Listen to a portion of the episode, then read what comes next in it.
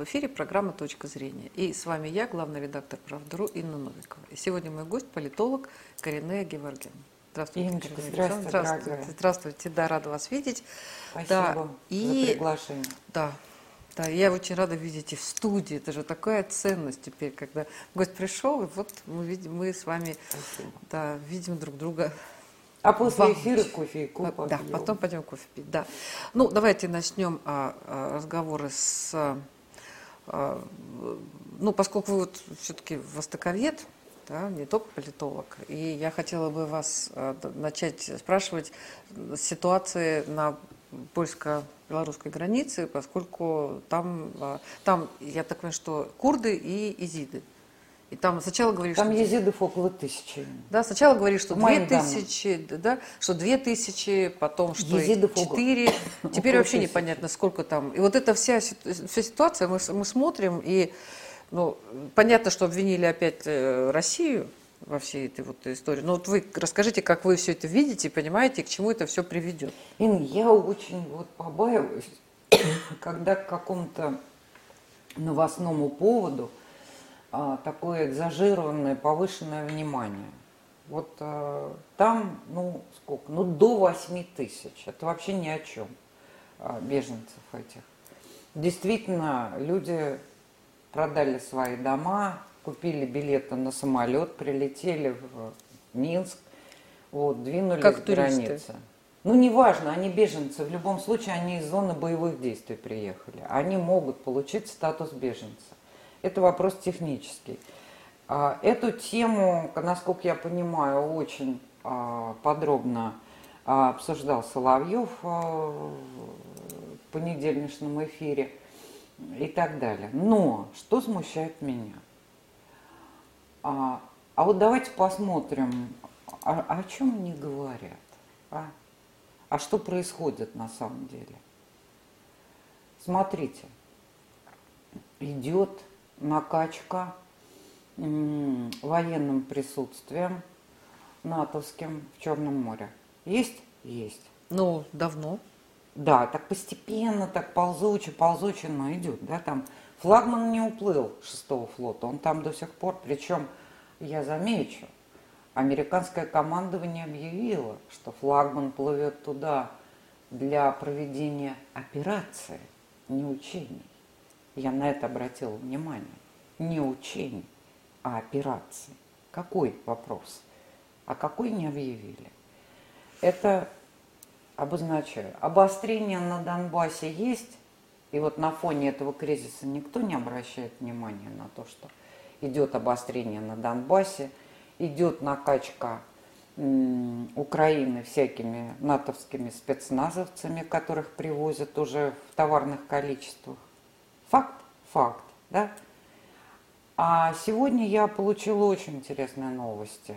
А, Азербайджан начал наступление, фактически уже ведет войну и крупнокалиберная техника, и с обеих сторон, естественно, на территории, суверенной территории Республики Армения. И я говорю серьезно. Там война. Там война. Если ее сегодня не остановит Москва, такой тоже возможен, потому что руководство Армении уже обратилось в связи с договором от 96 по-моему, года вот, э, с просьбой о помощи. Там война, говорю вам, реальная. И фактически Азербайджан уже занял высоты, которые позволяют ему контролировать дороги. И результатом может стать то, что российская 102-я база окажется отрезанной от коммуникации, практически Так, э, в блокаде. Азербайджан вроде бы союзник России. В каком смысле? Ну, в смысле, там Азербайджан не член. ЕАЭС, Азербайджан не член ОДКБ, А- Азербайджан член СНГ. Кроме всего прочего, Азербайджан член такой организации, о которой все почему-то забыли, которая называется ГУАМ.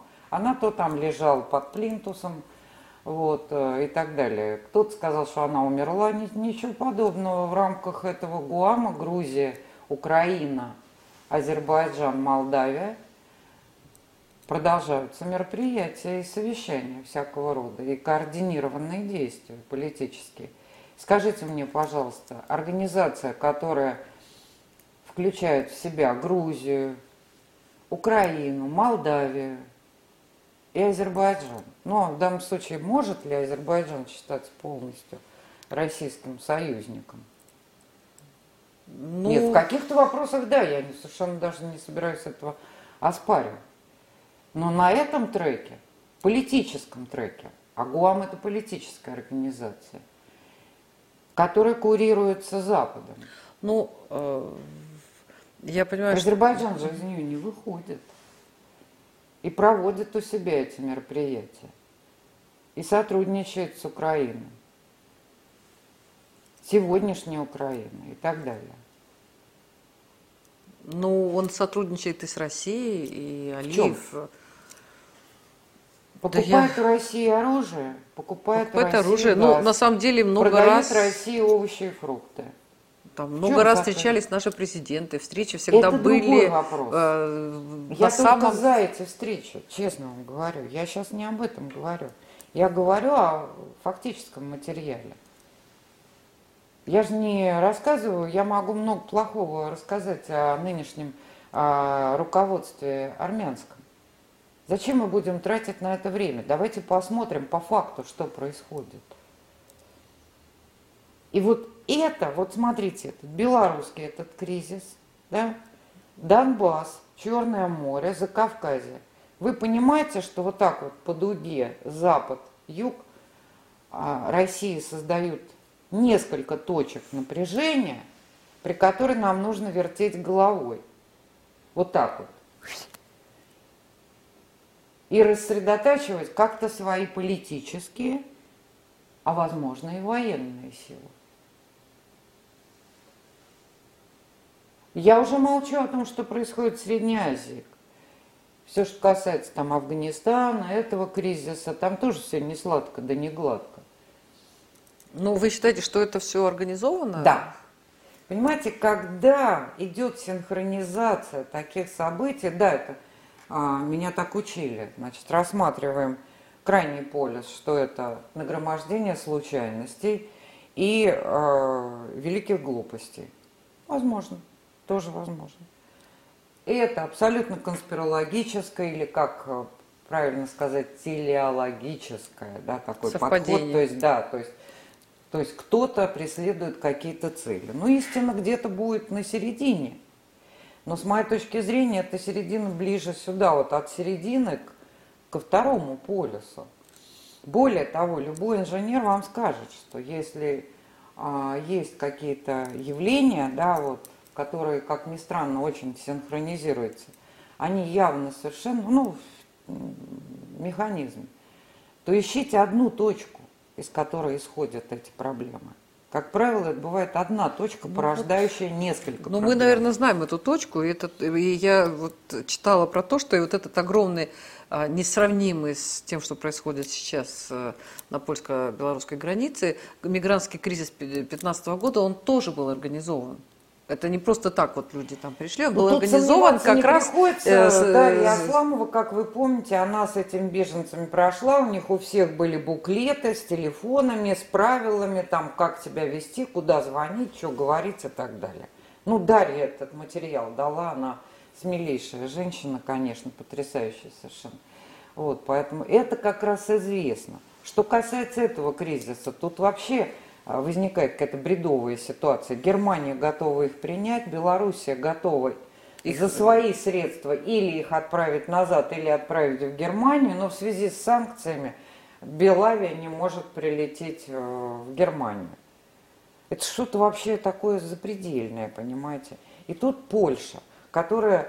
Которая а, там водометами... Которая с слезоточивым газом, водометами и прочее, прочее. А, вопрос, а чьим агентом была Польша в Евросоюзе и остается?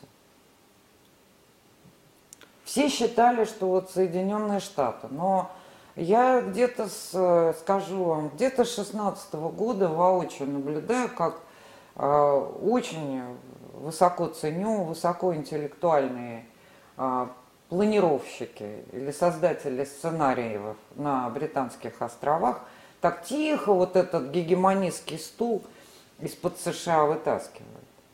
И везде как бы все ругают Соединенные Штаты, которые тоже не зайки ушастые, понимаете.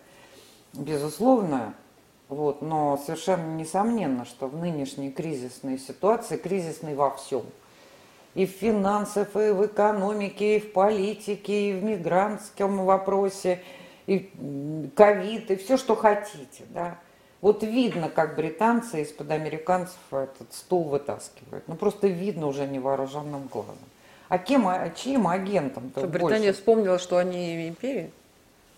Они хотят в качестве такого, как я думаю, поскольку, поскольку ресурса материального бывшего имперского у них больше нет, они хотят э, быть царем горы э, за занавесом, понимаете? Наверное, потому что других вариантов я просто не вижу. Вот. И надо вам сказать, кое-что ему дается. Чей э, агент э, и кто самое близкое из западных стран, э, например, э, Турция и Эрдогана? Конечно, Британия. Вы вспомните, когда был кризис в Средиземноморье, когда Франция выдвинула свой флот к берегам Кипра, кто поддержал Турцию? Британцы, британский флот в ответ выступил против греков и французов. Мне, как, это мне всегда казалось, что Британия всегда а, в тени США, что это единый некий отнюдь, мир. Отнюдь. Постоку, и вы, вы почитайте очень интересную а, статью Тони Блэра, несколько, ну, по-моему, там где-то месяца два, что ли, она назад появилась. Когда он опубликовал, что если Британия не предпримет решительных действий, то она может свалиться на уровень, держа второго эшелона. Надо предпринимать какие-то действия. Да, понятно, что самого Блэра ну, Блэр-то уже давно не... ненавидят, презирают, дураком называют и так далее. Но факт остается фактом, он об этом сказал. Ну, вот. он, ну, он уже не, он не при власти, он это сбитый летчик Знаете, уже давно. он-то не при власти. И ладно бы он это на своем сайте опубликовал. А ведь это было растиражировано всеми британскими СМИ и американскими. Казалось бы, что обращать внимание, какой-то там от, э, сбитый летчик что-то такое вякнул. И не надо обращать внимание, почему это было растиражировано. Это было растиражировано. То есть это, это все, извините, перебиваю, это все вот и, а, интриги Британии, то, что Отчасти, сейчас... конечно. Отчасти, во многом. А каким образом они а Британия могут получить... развалить Евросоюз. И союзник ее в э, Евросоюзе это Польша. И посмотрите, Польша сейчас не просто против Беларуси это выступает, я вам говорю, ну, против Польша Германии выступает. Ну вот, а тут смотрите, чьи уши торчат. Ну там просто такой мало отмороженная партия власти, президент просто. Ну правильно. Тоже крайне радикально. Так и надо пользоваться. Я бы на месте британцев этим бы и пользовалась бы. И, и так далее. Все очень грамотно тогда ложится.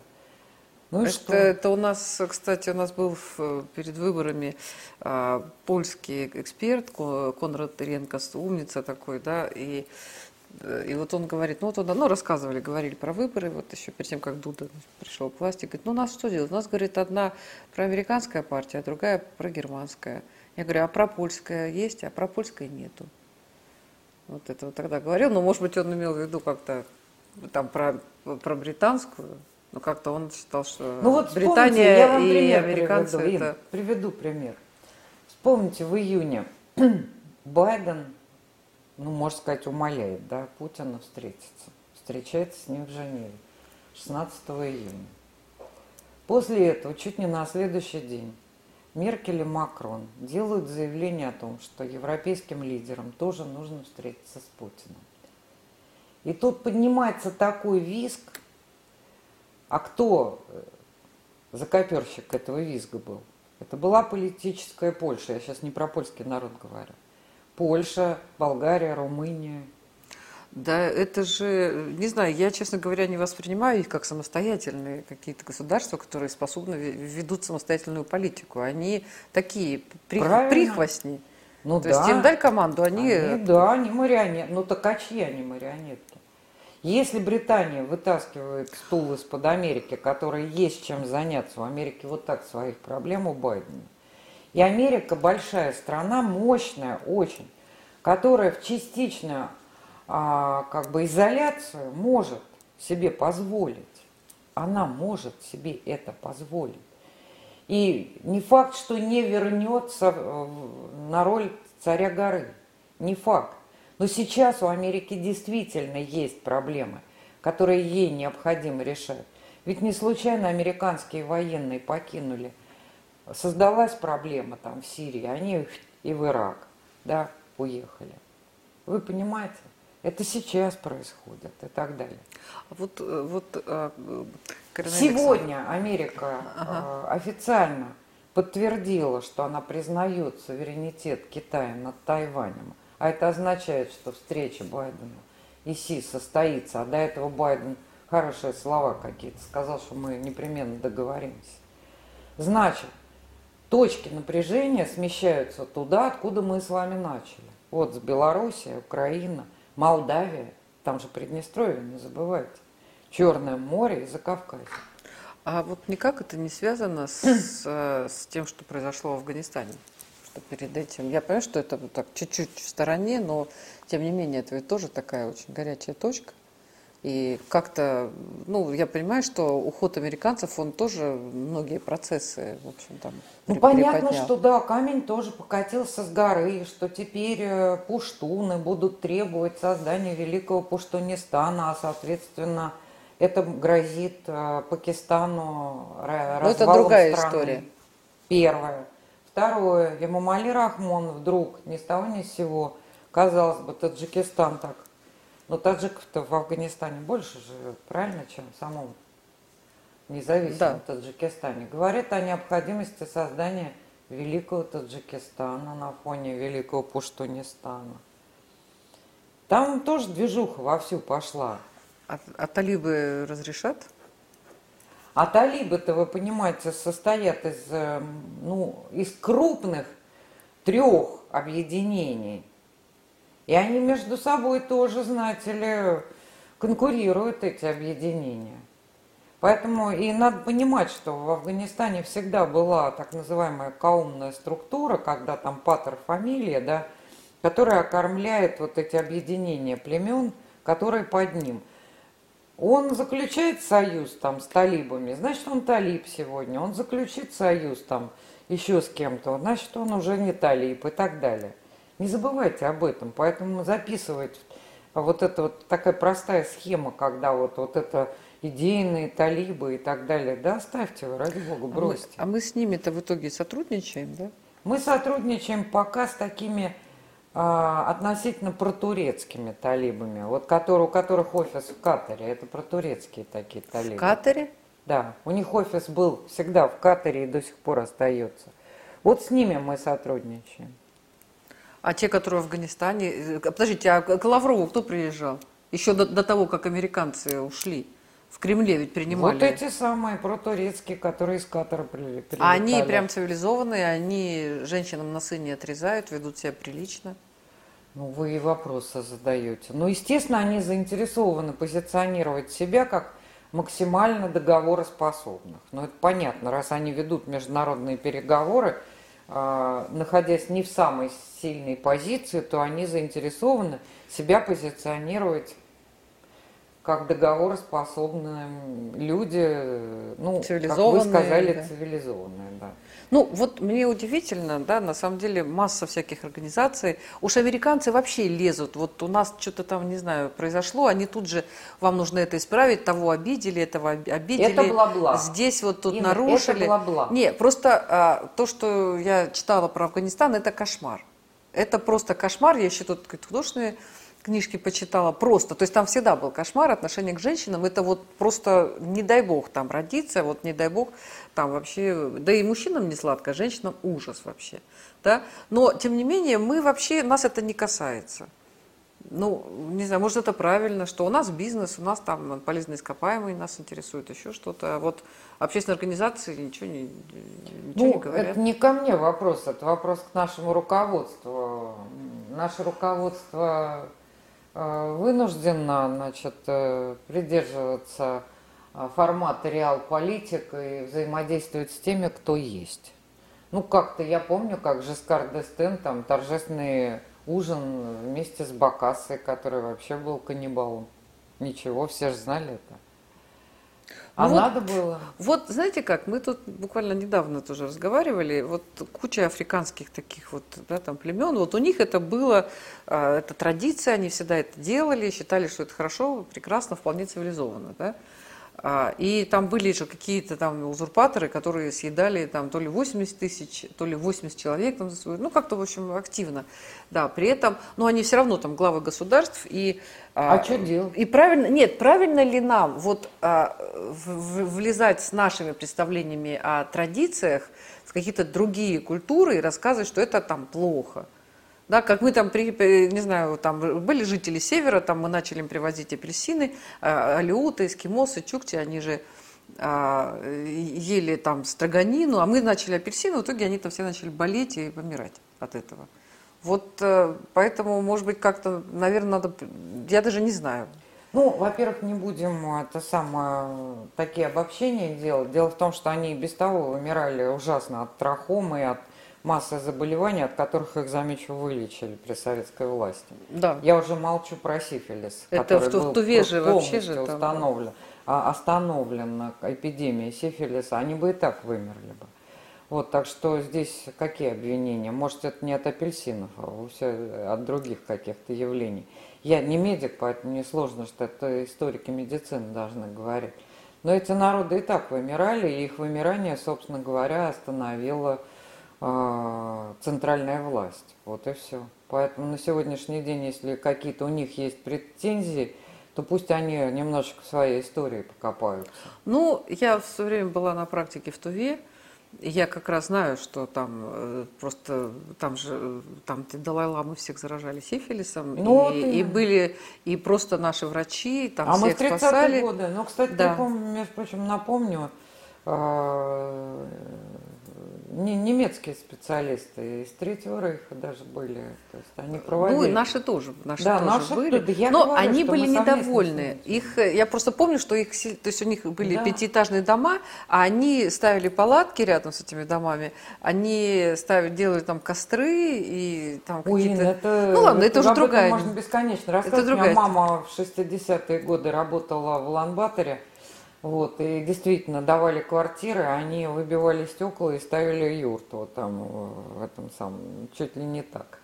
Вот, э, ну, Ну, люди привыкли, и ничего, так, знаете, это может и выглядит смешно или нелепо, вот, э, но я думаю, что вы понимаете, у Советского Союза и у Российской империи, конечно, с одной стороны были, как теперь принято говорить, свои ценности, с другой стороны, э, изучение, великолепный уровень востоковедения и этнологии великолепно. Мне кажется, даже лучший в мире. Ну, если не один из лучших, то ну, складывается впечатление, что она по некоторым направлениям просто лучшая в мире. Вот это вот конкретное изучение самых разных народов, нравов, культуры и так далее, на самом деле осуществлялся, вот это осуществлялось издавна. Вот, и поэтому русские довольно практично на это Поэтому у нас страна осталась такой же большой, какой она была, а Британия, Франция, Да. Португалия, Испания... Ну, у нас страна э, никогда не была колониальной Да, империей. да, да, потому У что мы был- ассимилировали был не, людей. не колониальный тип империи просто, и все. Между прочим, как и Австро-Венгрия, не колониальный тип империи. А то мы говорим, мы единственные такие. Я Вот думала, Иран что тоже не колониальный тип империи, потому что это многонациональная и даже многорелигиозная страна Я хотела спросить Иран. по поводу того, что сейчас происходит в, э, в Иране. с- в Иране, да, что происходит, э, ну, их отношения с США, это просто уже, вот я слушаю, они все время угрожают, они все время обещают новые санкции, они все время там говорят Ладно, какие санкции страсти мордасти, и это бла-бла. длится уже, бог знает, где- Санкции очень тяжелые на Иран наложены, Иран от этого очень страдает, а вот порт Чабахар вне санкций в Иране. Так что вот здесь э, санкции, тут рыбу заворачивают. Но э, в свое время же, когда санкции против России вводились, что вот это вот тут у нас санкции, а когда а покупали вот тут, двигатели да. РД-180, они прекрасно покупали, а потом запретили... Или титан наш. Да, запретили э, Airbus, а, как бы они, им нельзя было работать с Россией, а Боингу можно. Конечно. Потому что Airbus французский, а Боинг американский. Да ради бога, да сколько угодно. Давайте дождемся 29 ноября в Вене должна быть встреча серьезная и переговоры по а, касающиеся иранской ядерной программы. По всей видимости, встреча это отложена не будет. А, есть попытки, уже заметны попытки ее сорвать, и попытки такие, ну, пусть на меня британцы не обижаются, как будто бы все-таки уши британские. Вот там в Персидском заливе был, была попытка захвата танкера. Это Иран обвинил США, как и положено. Ну, на самом деле, там в большей степени, конечно, просвечивают британцы. Есть такая попытка сорвать вот эти переговоры в Вене, но и иранская сторона, и американская, по-моему, не намерены откладывать эту встречу. По поводу, по поводу Турции. Ну, я понимаю, что друзей в политике нет, вот. Но у нас с Турцией вроде бы все-таки отношения достаточно какие-то там стабильные, да, хотя вот вы это говорите, что там за там, Британия, Британия, вот. Ну, как-то Эрдоган был благодарен Путину за некие действия, да, там, ну, а связанные ему? с этим он переворотом, да. Дипломат. Вот. Но тут он вдруг э, выступает с таким заявлением, что вообще с какой стати э, пять постоянных членов Совета Безопасности ООН, да, это Китай, Россия, Франция, Британия и США, типа они э, вот это те, те, кто победил нацистскую Германию. Я э, не очень понимаю, что там Франция, как она победила. Ну, Даже да. есть анекдот, а эти что, тоже да, нас победили? Тоже, нас, тоже нас победили. Да. И, и Китай, кстати. Ну, хотя Китай с Японией, это, это в общем, там тоже была очень суровая такая да, война. Вот, но, но а, Китай хотя бы, да. Хотя бы он там как-то да. Да, сопротивлялся, и там же там же там десятки миллионов. Да, понимаю. и не был союзником, в отличие Погибших, от Франции. Да. Да. Вот, но он, Эрдоган говорит, а типа, а что это там пять стран решают там все вопросы, вообще судьбу мира, вот типа, не жирно ли им будет? На что наш э, там военный Андрей э, Картополов, генерал-полковник, сказал, что вы не с теми дружили во время войны. Вот, надо было правильно друзей выбирать. Вот, ну то есть получается, что обиды есть, и получается, что ну, это а, может амбиции есть. Угодно, но замечу, что все э, постоянные члены Совбеза еще и ядерные державы все-таки. А, что касается, кстати, Франции, единственная страна НАТО, которая из НАТО может теоретически выйти потому что производит весь спектр вооружений сама. При том, что суверенитет, политический суверенитет Франции очень низок, а вот военный, как ни странно, довольно высокий.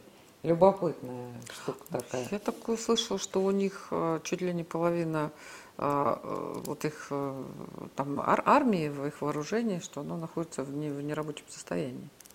Ну, а у американцев более 80% флота не плавает, хотя это главная ударная сила американцев. И что? Это их данные, мои. Это их данные. Все ай-яй-яй ну, просто. Тем не менее, попытки, попытки пересмотреть вот, э, вот это вот мировое устройство, да, еще и э, итоги, те договоренности, которые были в 1945 году. Это значит, вот... если будет, начнется движуха в этом направлении – то вы понимаете, что все международное право будет долгий период в состоянии полного хаоса и работать перестанет. То есть говорит это Эрдоган для того, чтобы варить свою кашу в своем уголку. А варит он совершенно очевидную кашу. Ему сказали, сюда не ходи, сюда не ходи. Европу, хотя экономически он заинтересован удерживать свои позиции в Европе, но там может быть, э, он же сказал, что да, мечети наши, то есть эти минареты наши, штыки там, а купола мечети это наши каски, а сами мусульмане это вот наши солдаты и так далее. То есть он это вполне серьезно, много чего говорил. Он говорил, что Крым вообще пора э, Турции отдать, потому что с какого такого 73 1773 он говорит, а вообще, по-моему, 1772 год. Кучук и Наджирский, да, договор а, с Османской империей подписала Екатерина. А, ну, вот он считает, что да. А действительно, Крым и может быть э, только либо российским, либо турецким по этому договору, который вроде никто и не отменял, так по большому Ну, счету. нет же Османской империи. А, И нет ну, Российской империи. Да, ну смотрите, значит, э, Я понимаю, что есть Эрдогану, как выяснилось, ну, держит он там 6 баз на территории Ирака, на территории иракского Курдистана. Вот. э, Ну, в Сирии он э, залез. э, 10 баз у него там есть в Африке, есть в Катаре, Судане и так далее. Он очень серьезный дядька. И армия у него большая довольно-таки. Но как только он объявил операцию в Сирии, замечу, 500 военных, около 500 военных турецких написали э, заявление об отставке. И среди них были генералы и старшие офицеры. Так что у него есть там не все тоже в порядке. Но это ладно. Значит, на этом южном направлении, от себя южном направлении, как-то его в этот арабский мир не очень пускают. Из Магриба, в общем, его так потихонечку выдавливают. Мы это видели по событиям в Тунисе, Марокко, да и в Ливии сейчас и так далее. Ну и куда ему идти? Идет он на постсоветское пространство, идет очень активно. Смотрите, сколько мероприятий только за последние ну, буквально две недели прошло. Это и э, реформация организации, э, организацию тюркских государств. Тюркский совет был реформирован в организацию тюркских государств. Это такой плавный, плавный дрейф к созданию армии Турана, хотя у нас там Шойгу над этим поиздевался. Я понимаю, что России не страшна армия Турана в военном плане, а в политическом. Вот, но это так вопрос. Вот, все ли только упирается в военный план. А съезд мухаджиров, абхазов с присутствием председателя парламента Абхазии в Измите только что вот прошел. Там все поцелуй в десна. Абхазия дрейфует туда, в этот Туран. Да, Абхазия вроде как там половина граждан России. Да, представьте. И она как... А когда, э, ой, я забыл, как его зовут, э, когда погибли турецкие военнослужащие в Сирии, они обвинили Россию. А, я забыла, как его зовут. Советник Эрдогана, политический, по международным делам. Он что сказал? Что мы с Россией, почему-то он сказал, 16 раз воевали, готовы воевать 17-й. 16, У нас- не- это не 13? Ну, и он сказал 16. Я не знаю, где он там. Значит, может быть, он там считает, турецкая страна считает, что 16, я не знаю. Это он так сказал. Готов воевать в 17 и пусть и мы жестоко отомстим России. Да, конечно, они каждый раз воевали, мы у них что-нибудь отбирали, они потом полвека готовились, опять что-нибудь делаем, у них а потом опять им помогали. опять то немцы, отбирали. то англичане. Правильно? Вот. А когда они им помогали, то все даже они не проигрывали. Мы на поле битвы-то выигрывали, а политически мы проигрывали. За Турцию, ой-ой-ой, как за Слушайте, ну, мы как-то умудрялись э, да, на поле битвы выигрывать, а политически пр- проигрывать. Даже мне тут э, по поводу Болгарии, да, когда мы э, там миллион двести золотых рублей, 200 тысяч солдат погибло, на нас обиделись в итоге все, включая болгар. А Потому что они хотели, болгары потому что они хотели а, Великую Болгарию, да? Ага. А и мы за это получили две вот таких маленькие-маленькие области. Зачем нам это было нужно? Это вот мы, да, воевать мы воевали. Ну, ослабили частично Османскую империю. Может быть, нам это и было нужно тогда. Ну, может быть. На самом деле, хорошо было бы, конечно, мечта, чтобы вот такая Турция или Османская империя, или как она сама себя в ближайшее время назовет, была бы добрым соседом, союзником, опорой. Почему нет? Все вроде бы, но не вот Да вот не, не э, дают. союзники, вот Да. э, И Корнелий Александрович, Турция- они как-то все временные. И Турция все идет этим проектом Туранта на постсоветское пространство и шурует в наших постсоветских республиках вовсю. Вот, а я замечу, давайте зададимся вопросом, а что наша российская дипломатия делает на постсоветском пространстве? Ничего не делает. Ничего не делает. Вообще, нигде.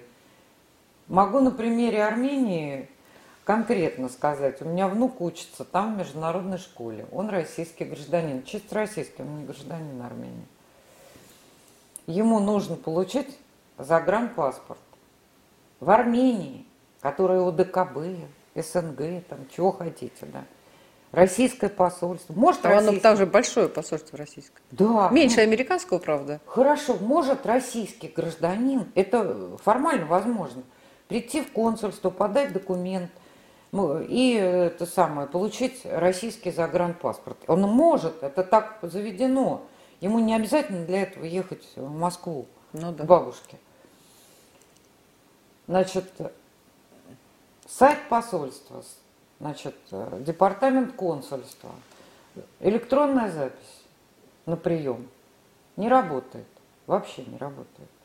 Попасть российский гражданин в российское посольство ну, или в консульство не берут.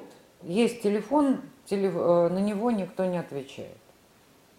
Ну, наши Когда посол... из э, Москвы, из МИДа, я уж там консультировала, поэтому как позвонила уж по своим каналам, помогите, внуку надо попасть и все.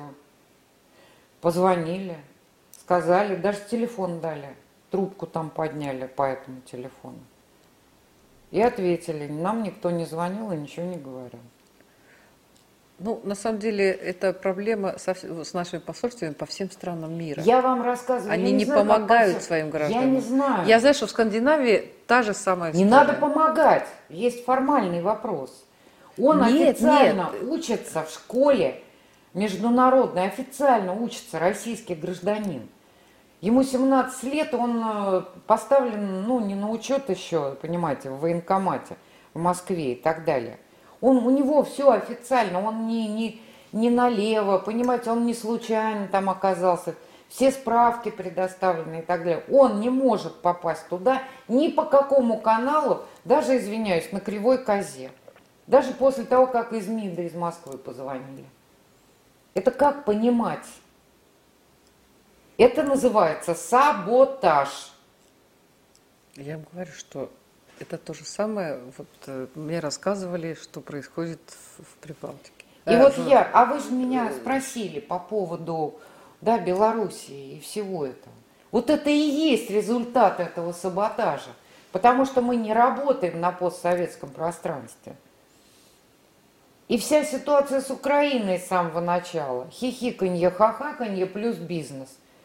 Все ну, плюс э, деньги олигархам местным. Да. Думали, что олигархи... Да и у олигархов деньги отнимут. Они тоже проиграют. Вы Нет, что ну, думаете, кто Слушайте, давали из деньги Тимошенко, думали, что сейчас все решится. Да ну, и, господи, боже мой, все новые эти молодые деньги после распада Советского Союза, пусть они не беспокоятся. Тут Путин прав, замучитесь пыль глотать. Все эти молодые деньги будут конфискованы. Что Ходорковский, которому разрешили выехать на Запад, он чего, деньги откуда берет? У него кредитная линия, у него на Западе капитал, который он вывел, арестованный. Ему говорят, пляши, мальчик, мы тебе кредитную линию открыли. Ага, а собственные капиталы его арестованы. А вы расскажите, откуда они у вас. А он может? Нет. И у всех так будет. Ну, может быть, кроме сына Лебедева, которого лордом сделали. И то не поручусь. Смотрите, как интересно сейчас так по-тихому, да, э, вспомните ситуацию с Тельманом Исмаиловым в Черногории. Уже вроде его арестовали, депортировать должны были сюда в связи со всякими преступлениями на территории Российской Федерации. Ну, откупился, понятно, да, все, откупился. Но так и будет откупаться, пока не, не останется голенький. Ну, как-то он, да, так, вроде как уже вопрос решен, потом раз, и, и человек пропал. Вот, хотела еще спросить, помните, мы с вами в Ереване разговаривали, когда было заседание Лазаревского клуба, мне кажется, второе или третье, это еще было до пандемии, до всех, да? когда мы еще не знали, вот не, не ощущали всю прелесть живого человеческого общения, не были так вообще в этом всем онлайне. И тогда мы с вами говорили про опасности для русского мира, и я как-то подумала, что как-то вы так очень вот, пессимистично сгустила, сгустила краски. Да, мы с вами даже опоздали там на заседание, которое там потом было.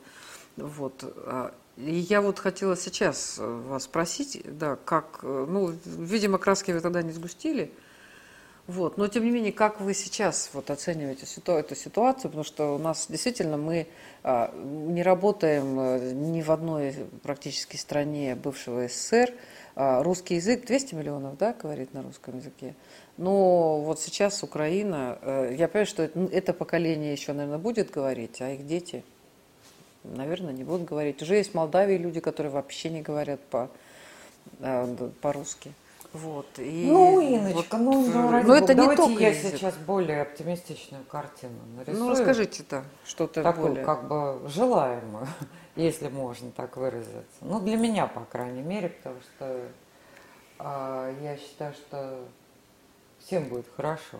Может быть, не так хорошо, как хотелось бы, не так, как в мечтах рисуется, но так никогда и не бывает. Понимаете, вот есть а, человек вообще поднимает пятую точку с дивана, если он мотивирован. Ну, он бывает мотивирован, даже если вот представить себе, что с дивана да, поднялся. А, или материальными, или нематериальными а, потребностями. Ну, материально, может, ему чаю захотелось попить. Нематериально, может, в кино захотелось сходить. Или с друзьями повидаться. Это же не материальная потребность, понимаете? Вот так и в истории. Все вообще делится на материальные и нематериальные потребности. И они мотивируют человека, как себя вести. Но что любопытно, что в принципе, если вот так вот, ну, с высоты спутника посмотреть на процессы, что пока нет мировоззренческой позиции, и вся остальная пирамида не образуется. Поскольку, поскольку у нынешней России нет мировоззренческой позиции, то мы пока выезжаем на невероятно сильной инерции той русской цивилизации, которая создавалась со времен, наверное, Ивана Третьего там, и Ивана Четвертого.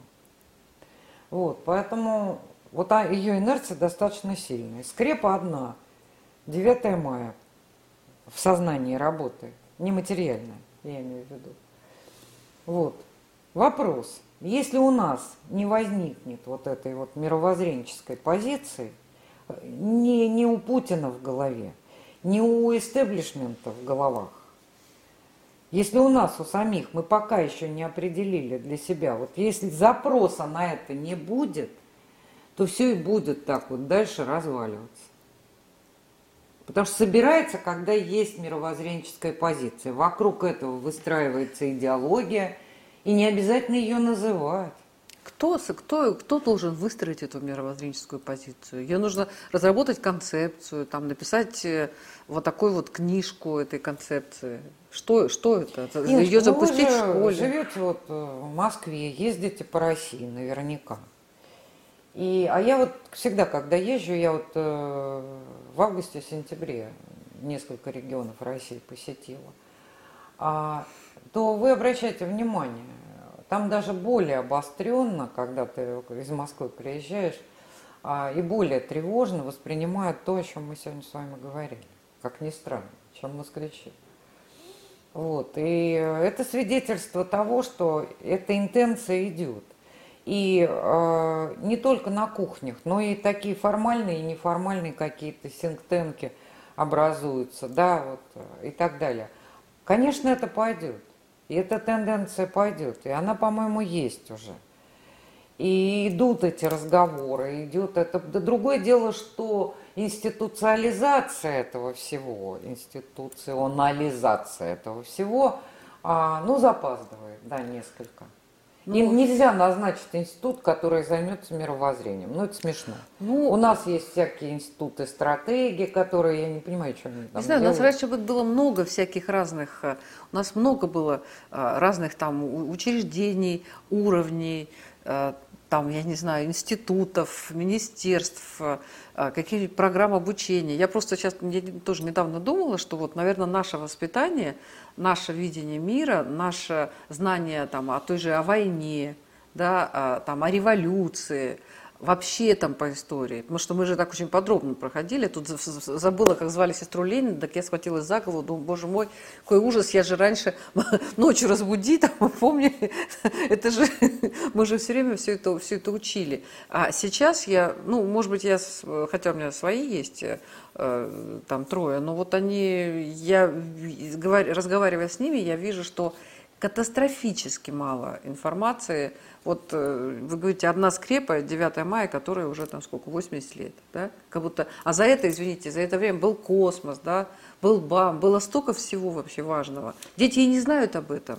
Они даже не знают, когда первый спутник искусственный появился. Они не знают и про победу не знают. И они никогда не смотрели фильм, там, не знаю, там, помни имя свое, там, иди и смотри. Какие-то фильмы такие настоящие, которые мы смотрели. Ну, я же вам, по-моему, С ветеранами они не, не общались, потому что их просто нет уже. А, настоящий. Группа, которая тусовалась на Манежке, там кто-то возник рядом с наркотиками, моя приятельница испугалась за свою дочь, и я пригласила этих ребят посмотреть тогда еще на живую нитку смонтированный фильм о Курте Кобейне, очень интересный, а, Вася Яцкина. И они, когда пришли, то моя подруга сел в сугроб от удивления, потому что там были все от фиолетовых хайров и зеленых, и цепей, чего там только не было. Я не очень в, этом, в этих молодежных модах разбираюсь. Но это действительно очень такая красочная была публика. Вот. Поначалу они даже вели себя, как им казалось, так протестно с вызовом, но э, на меня это не произвело никакого впечатления. И они посмотрели фильм, потом вообще угомонились.